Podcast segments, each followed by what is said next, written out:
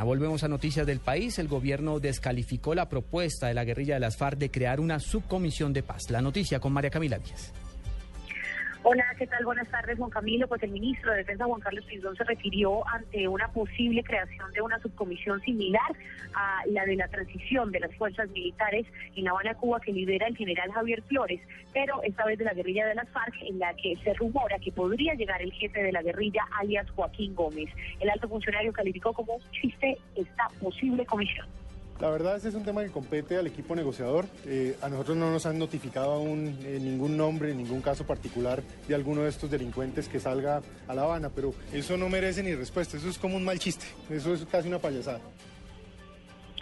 El alto funcionario también dijo que no tiene ninguna información de la llegada de nuevos líderes de la guerrilla de las FARC a los diálogos de paz en La Habana, Cuba. María Camila Díaz, Blue María Camila, gracias. Entre tanto, la guerrilla del ELN insiste en un cese bilateral al fuego para iniciar una mesa de diálogos de paz. Natalia Gardiazabal.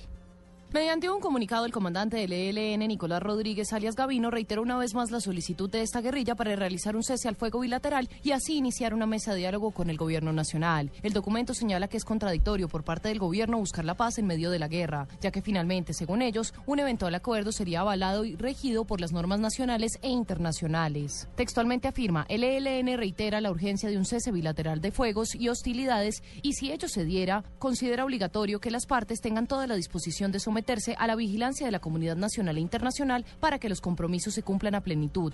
Esta es hoy una obligación política y moral y de esa manera se le daría solidez al proceso de paz. Finalmente señalan que el ELN tiene toda la disponibilidad para iniciar un cese al fuego bilateral y que el gobierno no lo ha querido. Natalia Gardea Blue Radio.